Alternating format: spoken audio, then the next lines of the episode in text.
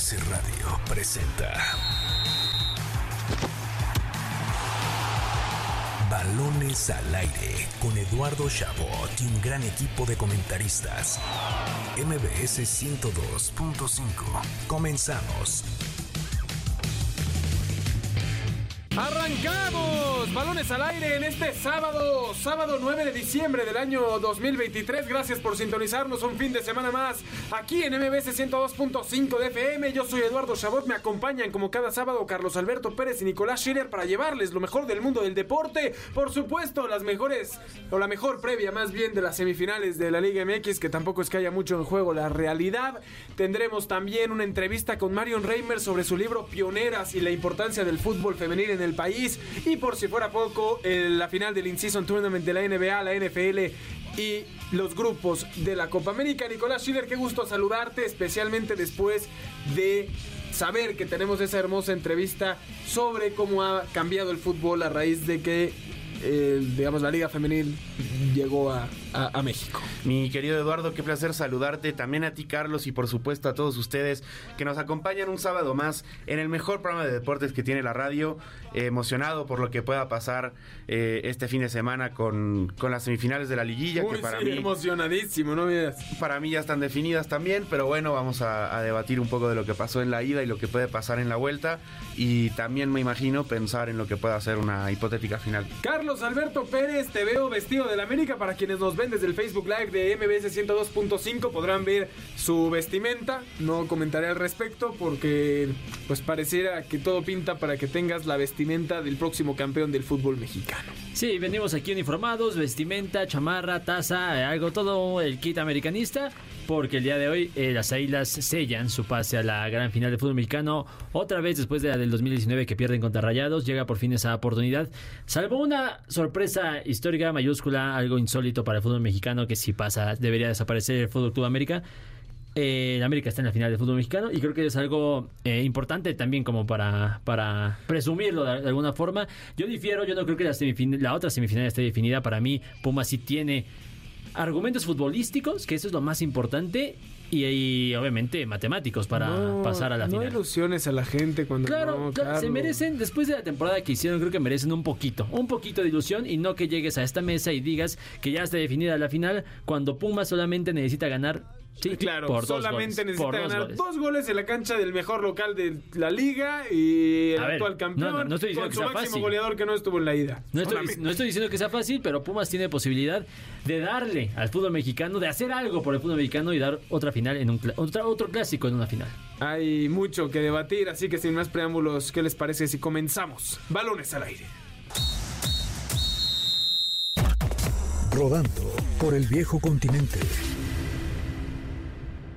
El balón sigue rodando por el viejo continente en un fin de semana lleno de emociones. La actividad comenzó este viernes con la victoria de la Juventus sobre el actual campeón de Italia, el Napoli 2 a 1, con lo que la bella señora se mantiene segundo de la Serie A después de que el Inter de Milán pasara por encima del Udinese 4 a 0 para seguir de líder.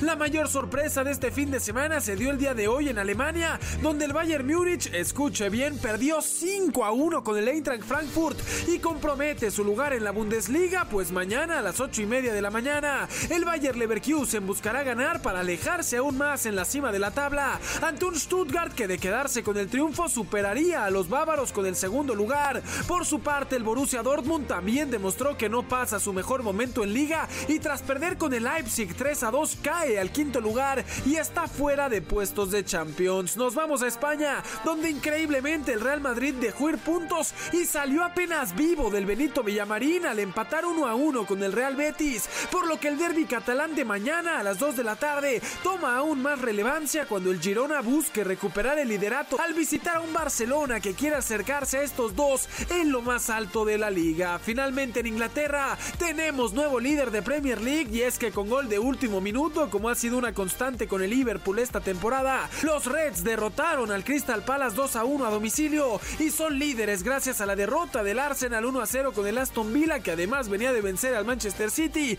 y que hoy marcha tercero, dos puntos por debajo del líder Liverpool. Por su parte, Eric Ten Hag parece tener las horas contadas como técnico del Manchester United, esta vez al caer nuevamente en casa y 3 a 0 con el Bournemouth. Mañana destaca el duelo de mexicanos a las 8 a.m. cuando el Fulham de Raúl Jiménez reciba al West Ham de Edson Álvarez. El City visitará Luton Town a la misma hora y finalmente a las 10 y media el Tottenham se medirá en un gran duelo al Newcastle United. Así, una semana más donde el balón sigue rodando por el viejo continente.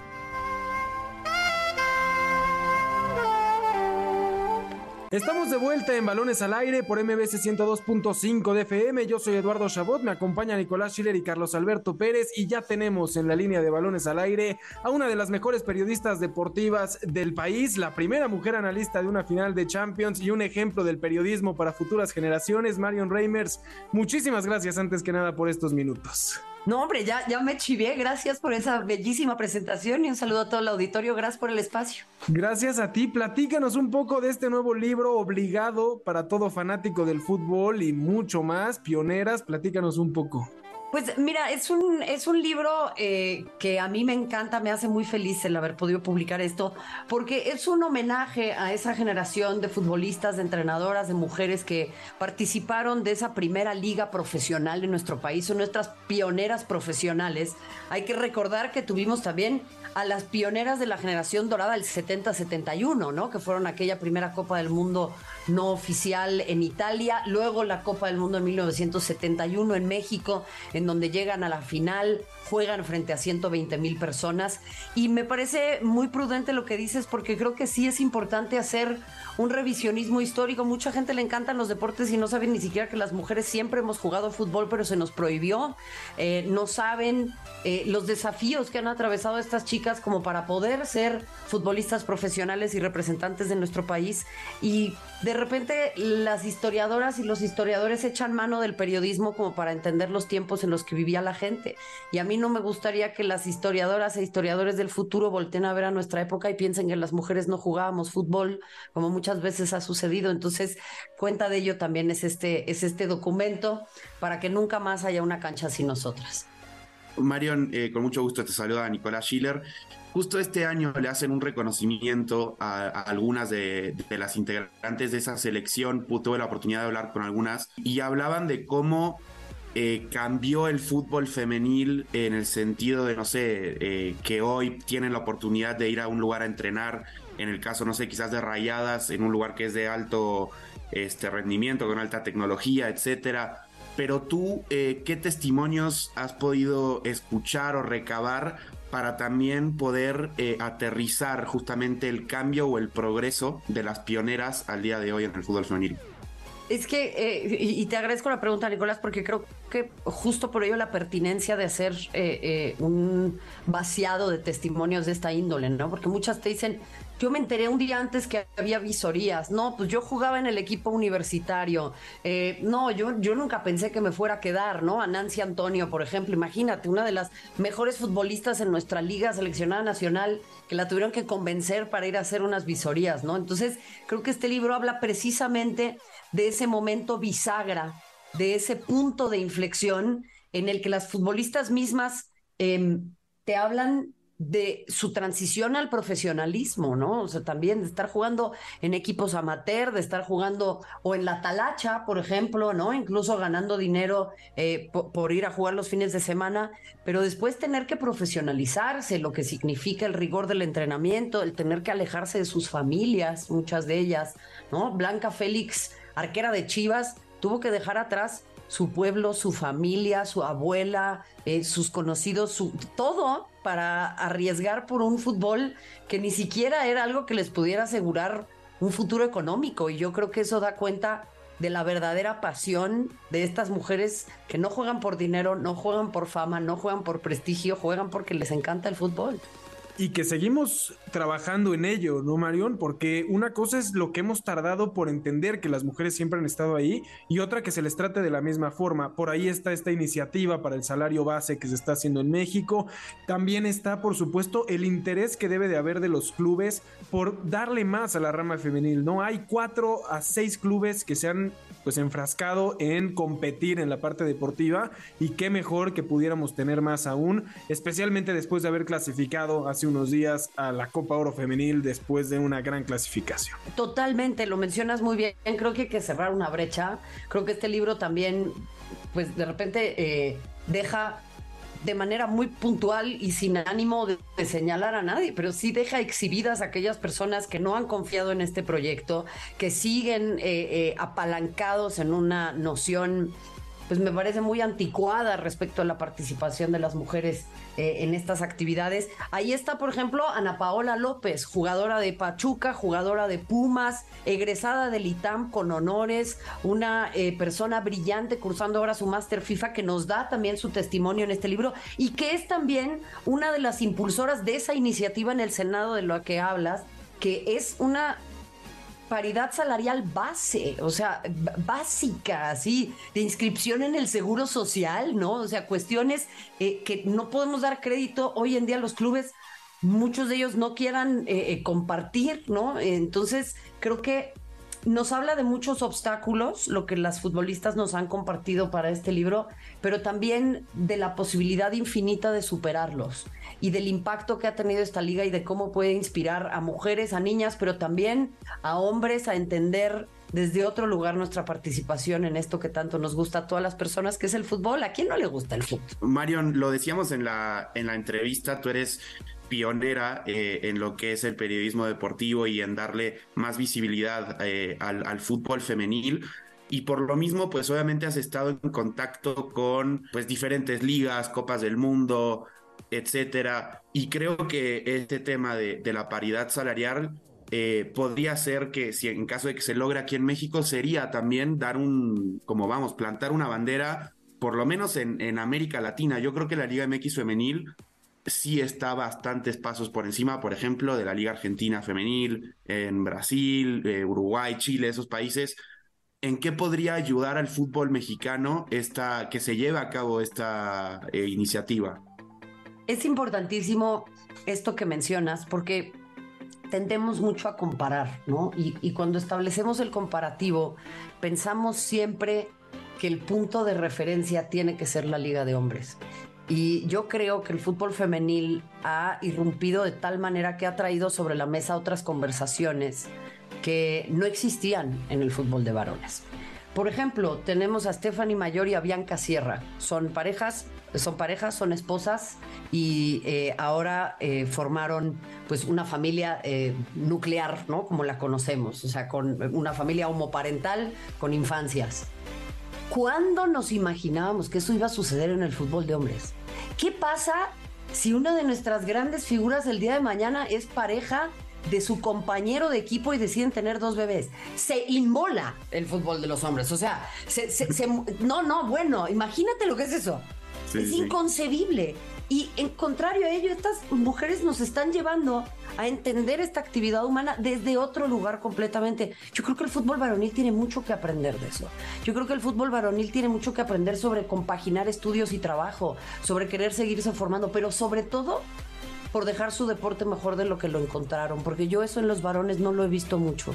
Hay mucho egocentrismo, hay mucho yo jalo pagua para mi molino y estas jugadoras nos están enseñando lo que es el trabajo en equipo, la sororidad y el trabajo comunitario y creo que eso es bellísimo. Y creo que ahí radica parte fundamental del libro, ¿no? Este, no solo lo que hemos avanzado, sino lo que nos ha enseñado hacia la rama varonil. El tema, por supuesto, lo, de, lo del salario base, que es ridículo incluso que no se haya tenido antes, ¿no? O sea, de verdad es, es, es impensable, en, pero bueno, en este país pasa de todo. Eh, pero pasan esas cosas, ¿no? Que de repente dices, es que si esto pasara en lo varonil, ya el fútbol pasó a veces del plano terrenal a uno donde ya pensamos que estas personas no tienen una vida más allá del balón y de repente la rama femenil nos ha hecho ver que no es así y que también ahí tenemos historias que la gente debe de conocer. Yo creo que lo que dices es bellísimo, Eduardo, y te agradezco porque de repente una tiene ceguera de taller, ¿no? Y esto que mencionas me ayuda a darle otro ángulo al libro, porque es verdad, en el deporte varonil hemos deshumanizado a las personas que lo protagonizan. Y a mí me parece que el deporte femenil ha vuelto a humanizar a sus figuras. Desde que hablen de la salud mental, hasta el formar una familia, al entender que pueden tener una pareja al interior de su equipo y que no todos los liderazgos tienen que ser absolutamente verticales y militarizados como sucede en el deporte de los varones. Y yo creo que este libro nos invita a esa reflexión con las voces de primera mano de nuestras futbolistas que siempre estarán en la historia porque han marcado un antes y un después. Eh, a mí me gusta mucho pensar en esta postal, ¿no? En la que en un país en el que las mujeres somos víctimas de tantas violencias, el pasar los lunes por la noche por una cantina en donde están los señores jugando dominó y que en la pantalla haya 22 mujeres ganándose la vida jugando al fútbol es una imagen poderosísima y no debemos olvidar. Incluso eh, esa parte de, bueno, ya lo decías, ir a un bar, restaurante, ver un partido, yo lo pienso sobre todo en eh, el poder o impacto que puede tener sobre las eh, mujeres más chiquitas, es decir, eh, la posibilidad de que una niña en una primaria pueda decir, bueno, yo también quiero ir a probarme, no sé, a la América, a Rayadas, a Tigres, y siento que tu libro también puede ayudar a que, pues vamos, tengan visibilidad estos testimonios y que puedan también animarse a, a hacerlo. Totalmente, y esa es parte de la intención también, ¿no? O sea, el influir en el horizonte profesional, ya sea como jugadoras, como comentaristas, como entrenadoras, como productoras de un programa de deportes, como cualquier cosa, pero que el deporte forme parte de la vida de las niñas y de las mujeres es importantísimo y sobre todo entendiendo que el fútbol es una parte sustancial de la vida pública en nuestro país y en el mundo, me parece inadmisible que eh, se piense que no nos podemos integrar a ella, ¿no? Totalmente. Marion Reimers, muchísimas gracias por haber estado aquí con nosotros en Balones al Aire. Te agradecemos enormemente estos minutos. Invitamos a todo el público a que compre el libro de Pioneras y se empape de este tema que de verdad es necesario en el país, no solo en el deporte, sino a nivel social. Al contrario, yo les agradezco a ustedes el espacio. Sigan disfrutando y un saludo a todo el auditorio. Ahí tuvimos a Marion Reimers con su libro Pioneras para que lo disfruten. Increíble a veces eh, conocer más acerca del fútbol femenil y el impacto que ha tenido en México y que sigue teniendo y que seguramente seguirá eh, creciendo en la historia del fútbol mexicano. Vámonos a un último corte. Tenemos eh, dos pases dobles para Vedet, el regreso del Gran Cabaret, con la participación de Alejandra Ley el 16 de diciembre, 10 y media de la noche en Stellaris. Si quiere llevarse esos pases dobles o uno de los dos pases dobles para la obra El Inspector llama a la puerta el 15 de diciembre a las 8 de la noche en el Teatro Helénico, solo llamen al teléfono en cabina 55 51 66 1025 y podrán llevarse uno de los pases dobles para Vedet o uno de los pases dobles para la obra el inspector llama a la puerta. Vámonos a un corte y regresamos, por supuesto, con la final del In-Season Tournament de la NBA y el Grupo de México en la Copa América. ¿Sabías que? Con Nicolás Schiller.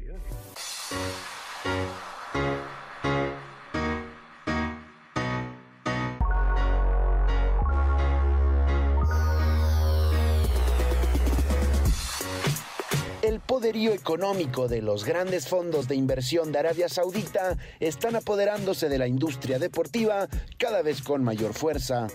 Después de la última Copa del Mundo llevada a cabo en Qatar, decenas de estrellas futbolísticas emigraron a la Liga Saudí a llenar sus bolsillos de dinero, como Cristiano Ronaldo, Sadio Mané, Karim Benzema o Neymar, entre tantos otros. Sin embargo, los empresarios árabes van por más. Este miércoles, el español John Ram abandonó el PGA Tour por 500 millones de dólares para unirse a Live Golf, el circuito patrocinado por Public Investment Fund, el fondo soberano de riqueza de Arabia Saudita, que cuenta con activos totales estimados en 776 mil millones de dólares y que amenaza con quedarse con los grandes golfistas del mundo. En la industria del deporte, el dinero es rey y maneja los hilos. Arabia Saudita ya pisa fuerte en el fútbol, en el golf y apunta al tenis en 2025 con el deseo de organizar un torneo Masters 1000 antes del Australian Open, el primer Grand Slam del año.